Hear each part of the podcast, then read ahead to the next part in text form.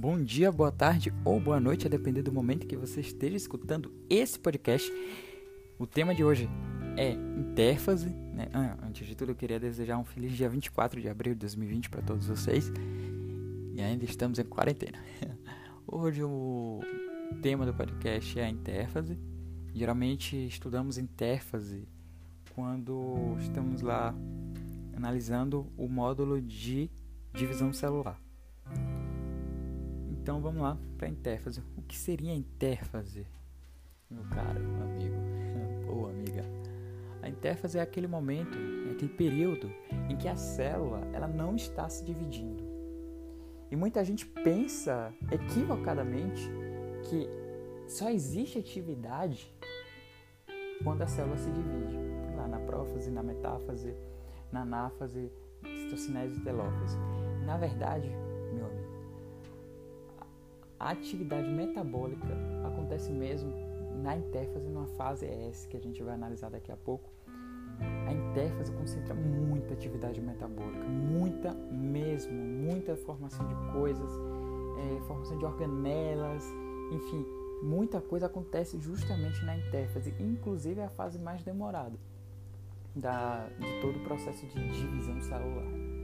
A gente vai começar aqui com a fase G1. Né? A fase G1 é o que dá início a todo esse processo. Na fase G1 a gente tem ali o crescimento da célula, crescimento mesmo de tamanho. Essa é o, a grande característica. Mas também tem outras, né, que geralmente alguns professores não acabam comentando conosco, que é a formação, né, ali o processo de formação de organelas e também ali na fase G1 se inicia a duplicação do centrosomo. Né? A duplicação do centrosomo. O centrosomo começa a se duplicar aí nessa fase. Depois dos, da fase G1, a gente tem ali uma, um ponto de checagem que verifica se a fase G1 foi feita, é, feita do jeito certinho e tal. E caminhamos para a fase S. Essa é a fase mais demorada da própria intérfase gente tem que a intérfase é a fase mais demorada em comparação à mitose ou à meiose. E a fase S é, dentro da intérfase, a fase mais demorada. O que acontece na fase S? A fase S é uma fase super importante porque ali vai acontecer a síntese do nosso material genético, vai acontecer a replicação do DNA. A replicação DNA que envolve muita coisa, deve, é, a gente vai ter um momento de estudo sobre ela, né? na verdade é uma reflexão. E lá, na fase S, acontece então a, fase, a duplicação do material genético. Aí você me pergunta, para que essa duplicação?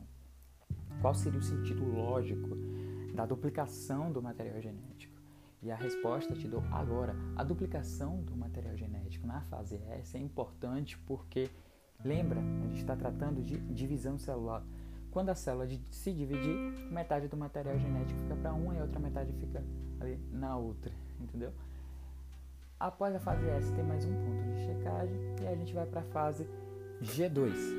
Na fase G2, o que ocorre aí é um ou mais um crescimento da célula. Você vê ali que a célula cresce em dois momentos e por que, que ela fica crescendo?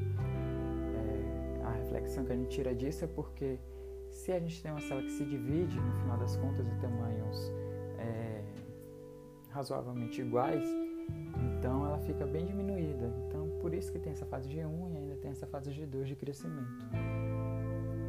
Após é, essa fase G2 aí, né, que vai acontecer, o que, que acontece na fase G2? A fase G2 dá mais outro crescimento e também finaliza o processo de duplicação do centrosomo. essa, esse foi o podcast de, de hoje, né? A gente tratando aí sobre a intérfase. Espero que tenha sido proveitoso e a gente se vê no próximo.